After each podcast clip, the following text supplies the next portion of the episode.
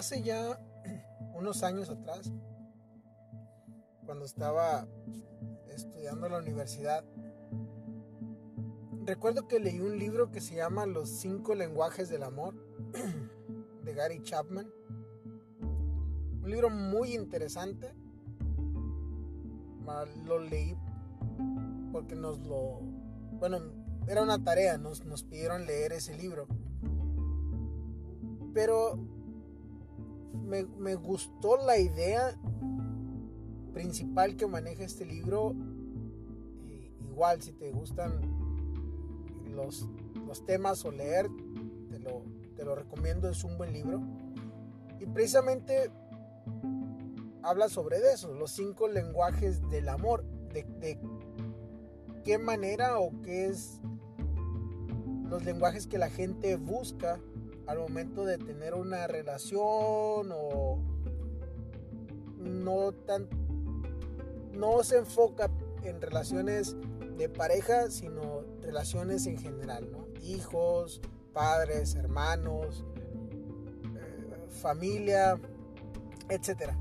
Pero es, es, muy interesante. Él habla, el autor habla de cinco lenguajes del amor, las cuales la primera de ellas son palabras de afirmación. Aquí dice que hay personas que les gusta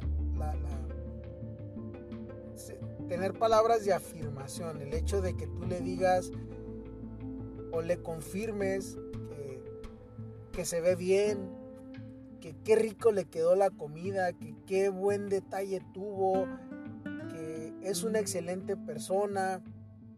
Ese tipo de, palabras o muestras de afecto, vaya, eh, a la persona le, le llenan y le satisfacen tal vez para ti no, no, no, no sea lo, lo, que te llama la atención, pero hay personas a las que sí les gusta eso. Otro lenguaje o el segundo lenguaje del amor que abre el libro es el tiempo de calidad. Aquí estamos hablando y lo enfoco mucho o me, me gustaría hacer mucho énfasis sobre todo por los el tema de actualidad, ¿no? De las redes sociales, de las series que ahora le preguntas a una persona o una persona del que, ah, quiero pasar un fin de semana tranquilo con mi esposo viendo series. Pero en realidad no es tiempo de calidad, realmente tienes una televisión, es un distractor, estás viendo una serie que te llama la atención y a lo mejor te avientas la serie en un solo día, sí, con tu pareja al lado, pero no tuviste ese tiempo de calidad, ni siquiera se llamaron la atención, ni siquiera se voltearon a ver. Entonces, buscar el tiempo de calidad es dedicarle el tiempo a, esta, a esta persona que amas o con la que quieres estar, o en familia, el tiempo en familia, pero que haya convivio, que haya una interacción, precisamente que sea calidad. ¿sí? ¿Cuántas veces se ha visto actualmente que vamos a, ah, vamos a visitar a la familia, pero todo el mundo está en el teléfono? Y esa fue la visita de todo el día.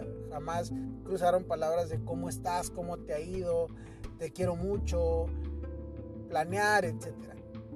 Un tercer lenguaje del amor del que habla el libro son recibir regalos. Y dijéramos, pues esto le gusta a todos. Pero no. Hay personas para los lo que no es importante. Y vaya, tampoco es recibir un regalo quiere decir que vas a comprar una bolsa de 100 dólares o vas a comprar eh, un teléfono actual de 2 mil dólares. No, puede ser un pequeño detalle, pero que sea algo que le demuestre que estás pensando en ella, que lo hiciste pensando en, en que era algo para ti, especialmente que lo hice para ti. Entonces, esa es otra muestra. Habla de, el cuarto lenguaje, que son actos de servicio. cómo puedes demostrarle, ayudándole en, en, alguna actividad, en algo que tú sepas. Si es tu hijo, ayudarle a hacer la tarea. Si es tu mamá, ayudarle a limpiar la casa, ayudarle a cualquier detalle. Si es tu esposa, de igual manera ayudarle ahora a cuidar al niño, ayudarle ahora a lavar los trastes. En fin, todo ese tipo de detalles, actos de servicio que la hagan sentir a esa persona amada, que estás haciendo algo por él.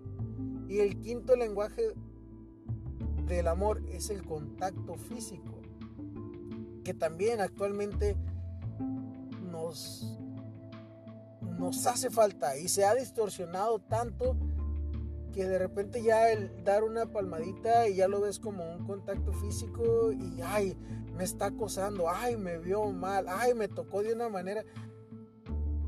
Vamos, no dudo que lo haya, pero tampoco es estar a la defensiva, no es bloquearnos, es estar abiertos a esto. Y si es en pareja, pues qué mejor que dejarte consentir con este tipo. Una caricia en la mejilla, una el tomarte de la mano, el caminar contigo de la mano, todo este tipo de detalles que no se pierdan.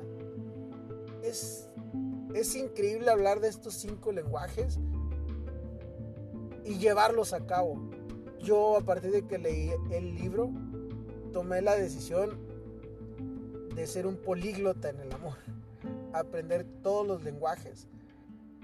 Y le agradezco mucho a, mi pareja, a mi esposa, el que me haya enseñado un lenguaje más, el conocer el lenguaje de ella, el lenguaje del amor, hacerme partícipe y enseñarme a aprenderlo, como también ella se abrió a conocer mi lenguaje y aceptarlo y buscar hablar